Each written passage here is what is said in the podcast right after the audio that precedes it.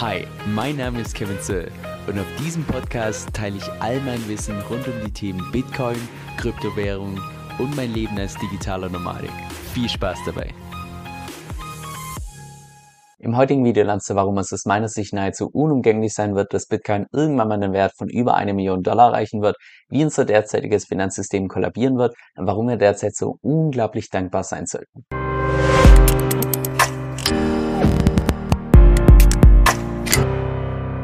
Hey Leute, Kevin hier. So, heute mein Thema, was ich würde mal sagen, einerseits ein bisschen düster ist, ein bisschen unangenehm, aber andererseits auch wirklich Hoffnung macht.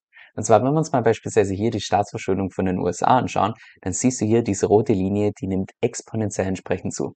Und irgendwann im Jahr 1970 hat das Ganze gestartet. Was kein Zufall ist, sondern damals im Jahr 1971 wurde ja damals der Goldstandard aufgehoben. Das heißt, früher war ja noch für jeden US-Dollar eine gewisse Menge an Gold hinterlegt, was im Prinzip verhindert hat, dass man unendlich viel Geld aus dem Nichts drucken konnte. Und das wurde im Jahr 1971 eigentlich nur vorübergehend aufgelöst was dann auch gleichzeitig einfach das Todesurteil für den US-Dollar war. I directed Secretary Connolly to suspend temporarily the convertibility of the dollar into gold or other reserve assets, except in amounts and conditions determined to be in the interest of monetary stability and in the best interest of the United States. Todesurteil deshalb, weil jetzt haben wir im Prinzip die Situation, dass das Finanzsystem der USA einfach nur noch einem Drogenjunkie gleicht. Weil dadurch, dass wir seit 1971 im Prinzip so viel Geld aus dem Nichts erzeugen konnten, wie wir wollten, hat das dazu geführt, dass mittlerweile der Schuldenberg einfach so krass hoch ist, dass allein die Zinsen auf diese Schulden so hoch sind, dass man neues Geld drucken drucken muss, um diese Zinsen entsprechend zu bezahlen. Das heißt, das derzeitige Finanzsystem braucht eine Finanzspritze nach der nächsten, um sich gerade so finanziell ein bisschen über Wasser zu halten. Und in der Zwischenzeit werden natürlich die Schulden im Zeitverlauf weiterhin exponentiell ansteigen, genauso auch wie in den letzten 50 Jahren. Und was passiert folglich, wenn man ständig neues Geld druckt, das heißt, das Angebot im Zeitverlauf immer und immer mehr wird, naja, bei gleichbleibender Nachfrage muss dementsprechend natürlich der Preis fallen. Und genau deshalb gehe ich persönlich ganz stark davon aus, dass es nur eine Frage der Zeit ist, bis Bitcoin irgendwann mal eine Million US-Dollar wert ist. Und jetzt nicht nur aufgrund der Tatsache, dass Bitcoin Netzwerkeffekte hat und sogar schneller wächst als das Internet, sondern auch aufgrund der Tatsache, dass einfach der US-Dollar im Zeitverlauf immer und immer weniger wert sein wird. Es ist nur eine Frage der Zeit, von wann die USA wieder massiv mit Gelddrucken anfängt und nicht ob.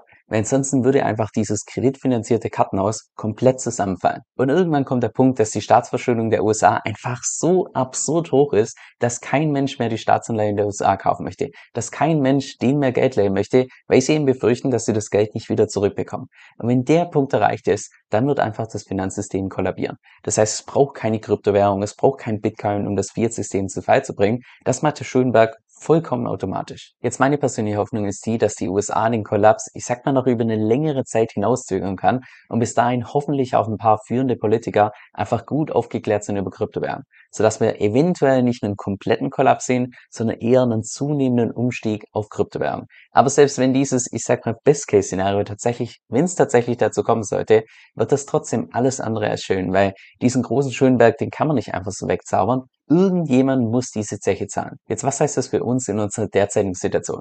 Ich würde mal sagen, dass wir erstens unglaublich dankbar sein können, dass wir mit Bitcoin zum allerersten Mal in der Menschheitsgeschichte während dem Kollaps von einem Fiat-System bereits einen zensurresistenten Wertespeicher als Alternative haben. Weil ansonsten müsste man sich wahrscheinlich auf diesen Kollaps vorbereiten mit Ackerland, Gold und wahrscheinlich Waffen. Und auch wenn jetzt Bitcoin aus meiner Sicht nicht unbedingt die perfekte Währung ist, als langfristiger Wertespeicher kommt aus meiner Sicht nichts auch nur ansatzweise ran an Bitcoin. Und zweitens, dass wir unglaublich dankbar sein können, dass wir jetzt nochmal so tiefe Preise sehen zum Nachkaufen. Denn mal ehrlich, wie cool ist es, dass wir zu den aktuellen Preisen uns nochmal richtig die Taschen voll machen können mit Bitcoin. Also ich meine, Bitcoin für unter 20.000. Take my money. Und falls sich solche Crashes emotional beunruhigen, dann macht er einfach klar, dass Bitcoin im Vergleich zu den meisten Anleiheklassen mit einem Rhythmus von 20 zu 10 wächst, während andere Anleiheklassen meistens in einem Rhythmus von 2 zu 1 wachsen.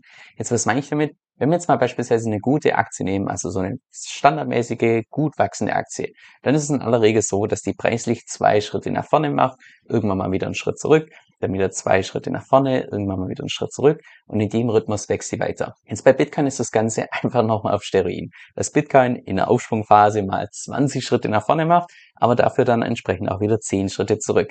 Und dann geht's meistens ein bisschen seitwärts, dann wieder 20 Schritte nach vorne und irgendwann geht's dann wieder 10 Schritte zurück.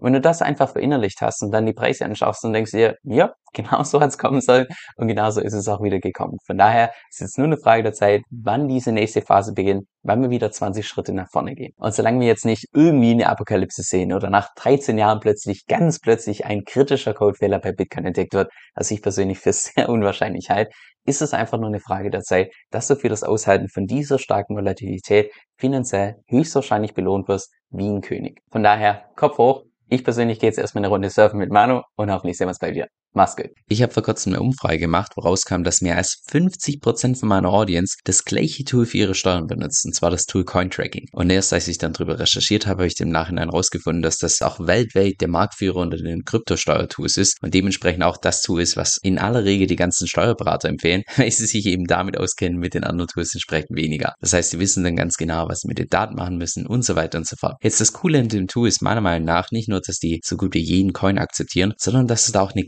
komplett kostenlose Variante gibt. Jetzt, falls du mehr darüber erfahren möchtest, dann geh einfach auf meine Webseite kevinsoe.com-5. Das ist K-E-V-I-N soe.com-5.